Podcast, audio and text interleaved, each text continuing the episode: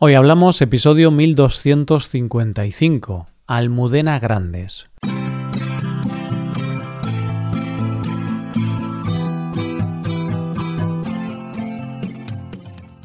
Bienvenido a Hoy Hablamos, el podcast para aprender español cada día.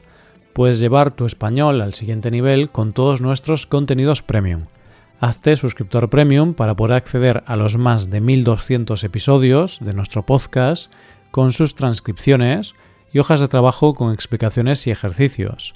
Y además accederás a más de 110 episodios exclusivos para suscriptores. Puedes hacerte suscriptor premium en nuestra web hoyhablamos.com. Hola, oyente, ¿qué tal? ¿Cómo estás?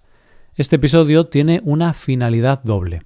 Por un lado, ofrecerte a ti un tema interesante, y por otro lado, recordar a una magnífica escritora que escribió cosas muy buenas. Por ejemplo, sin embargo, con el tiempo comprendí que la alegría era un arma superior al odio, las sonrisas más útiles, más feroces que los gestos de rabia y desaliento. Hoy hablamos de Almudena Grandes. En torno a la muerte existen muchas frases hechas, y una de las que más se escuchan es esta siempre se van los mejores. Es cierto que es una frase hecha y que la mayoría de las veces se dice por decir, casi sin pensarlo, pero hay veces que se dice de verdad. Fíjate, oyente, que con la muerte de las personas populares o conocidas pasa algo muy curioso. A veces, cuando nos enteramos de su muerte, sin conocerlos de nada, sentimos pena. Y sentimos, como en la frase hecha, que de verdad se va una buena persona, o alguien que merecía mucho la pena que estuviera en este mundo, porque aportaba cosas a la sociedad, hacía de este mundo un mundo mejor. Tranquilo, no estoy en un momento existencial de mi vida, oyente, es solo que en este episodio de hoy vamos a hablar de una persona que ha fallecido recientemente, y que me dio pena cuando me enteré, y no solo pensé que se iba alguien importante, sino que no me parecía justo que se fuera tan pronto. Pero bueno, que sirva este episodio para que conozcas a la gran escritora Almudena Grandes, que seguro que leerla y disfrutarla es el mejor homenaje que le podemos hacer. Almudena Grandes falleció el pasado 27 de noviembre a los 61 años, víctima de un cáncer que se la llevó en menos de un año. Cáncer que ella misma anunció en la columna que escribía en el diario El País hace muy poco tiempo, un mes antes de su muerte. Y como ella misma decía al comienzo de su artículo, he tenido que escribir algunos artículos muy complicados a lo largo de mi vida, ninguno como este. Te cuento esto para que veas dos cosas. Por un lado, su inmensa valentía contando esta historia de la forma que mejor sabía, escribiendo. Y por otro lado, para que veas lo complicado que ha sido para sus seguidores y admiradores tener que asumir en un mes que estaba enferma y su posterior muerte.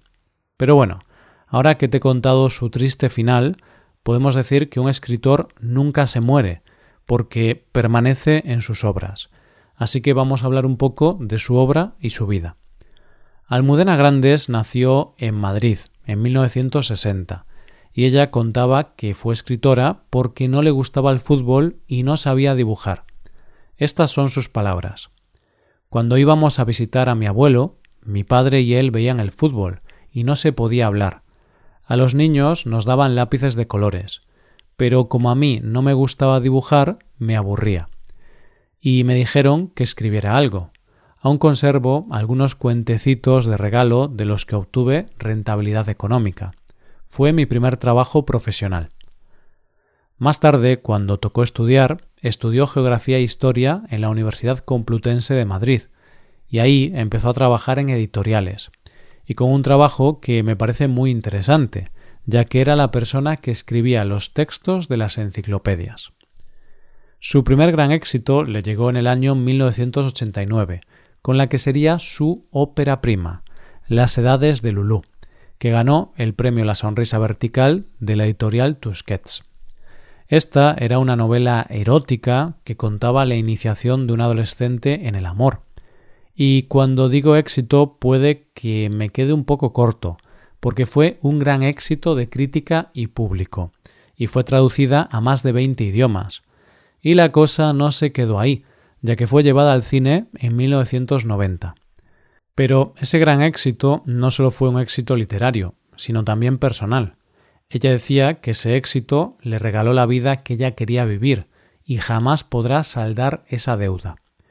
Y es que una de las mayores posesiones que tenía Almudena eran sus lectores, ya que como ella misma afirmaba en la columna donde anunciaba su enfermedad, mis lectores y lectoras, que me conocen bien, saben que son muy importantes para mí.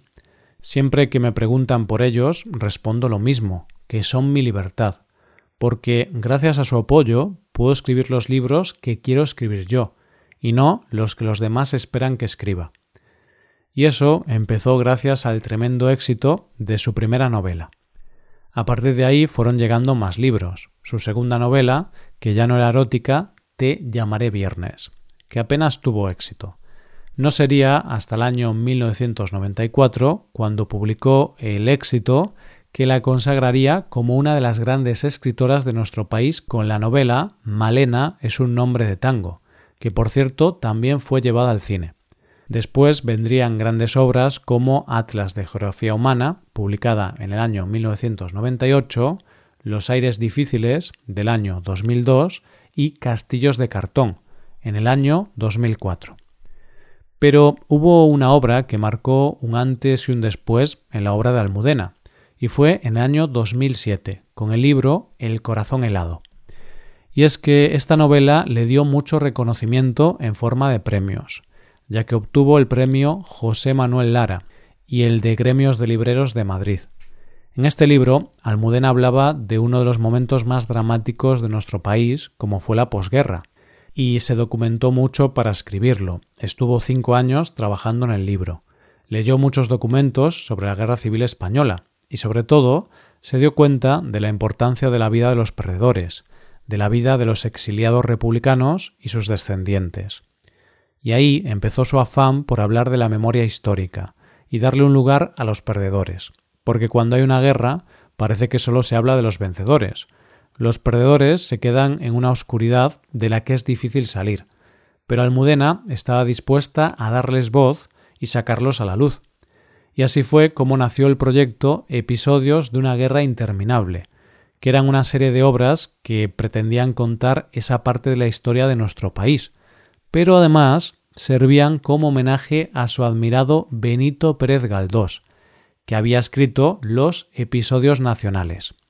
De hecho, ella solía bromear con que la llamaran Benita Grandes Galdós. este proyecto titánico comenzó con la novela Inés y la Alegría, del año 2010, y continuó con El lector de Julio Verne, del 2012, Las tres bodas de Manolita, en el año 2014, Los pacientes, del doctor García, del 2017, y La madre de Frankenstein, que fue publicada este mismo año.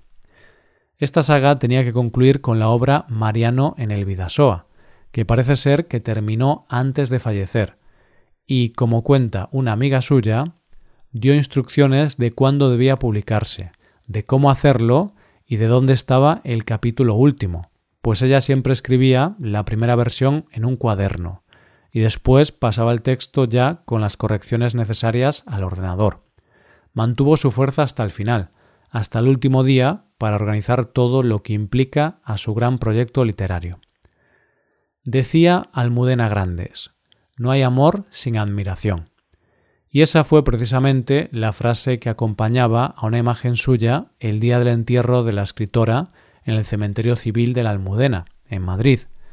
Y ese día la acompañaron no solo amigos y grandes personalidades de nuestro país, también sus lectores. Y es que ese día cientos de lectores se acercaron a darle un último adiós a la gran escritora.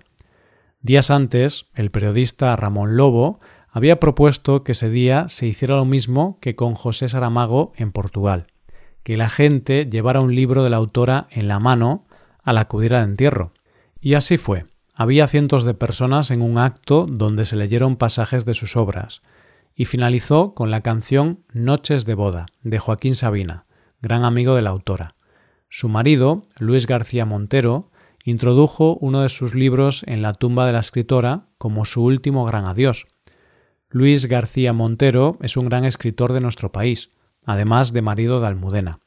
Y al día siguiente publicó un maravilloso mensaje en Twitter donde decía Gracias por todo el cariño en la muerte de Almudena. Supongo que estar hundido es un modo de seguir enamorado y de empezar una nueva vida con el amor de siempre. Siempre se van los mejores. Una frase hecha, pero que es una gran verdad cuando se habla de Almudena Grandes. Una mujer valiente, que siempre fue fiel a sí misma y a sus ideales, una escritora que hizo algo tan complicado como poner el foco y el protagonismo en una época difícil de nuestro país, y sobre todo que se convirtió en la voz de los olvidados y de los perdedores.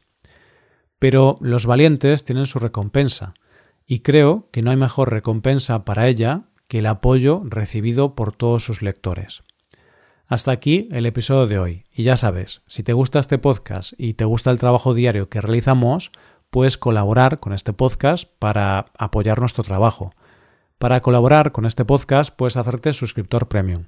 Los suscriptores premium pueden acceder a la transcripción, a ejercicios y explicaciones y a los episodios exclusivos. En definitiva, miles de horas de contenido para mejorar tu nivel de español. Hazte suscriptor premium en hoyhablamos.com. Muchas gracias por escucharnos. Nos vemos en el episodio de mañana. Pasa un buen día. Hasta mañana.